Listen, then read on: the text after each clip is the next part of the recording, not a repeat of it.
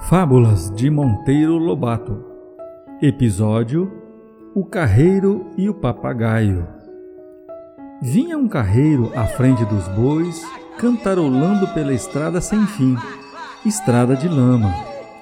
Em certo ponto, o carro atolou. O pobre homem aguilhou os bois, dá pancadas, grita. Nada consegue e põe-se a lamentar a sorte. Desgraçado que sou! Que fazer agora, sozinho nesse deserto? Se ao menos São Benedito tivesse dó de mim e me ajudasse. Um papagaio escondido entre as folhas condoeu-se dele e, imitando a voz do santo, começou a falar. Os céus te ouviram, amigo, e Benedito em pessoa aqui está para o ajutório que pedes.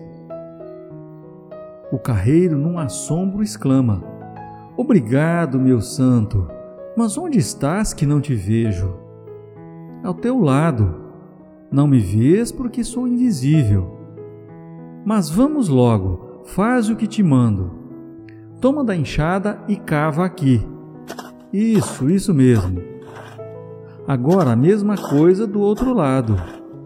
Isso. Agora vais cortar os ramos e estivar o sulco aberto.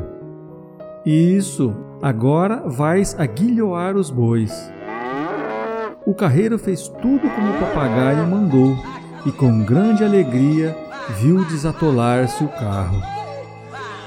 Obrigado, meu santo! exclamou ele de mãos postas. Nunca me hei de esquecer do grande socorro prestado pois que sem ele eu ficaria aqui toda a vida.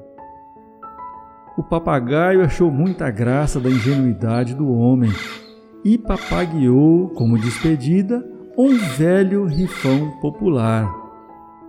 Ajuda-te, que o céu te ajudará. Como são sabidinhos esses bichos das fábulas?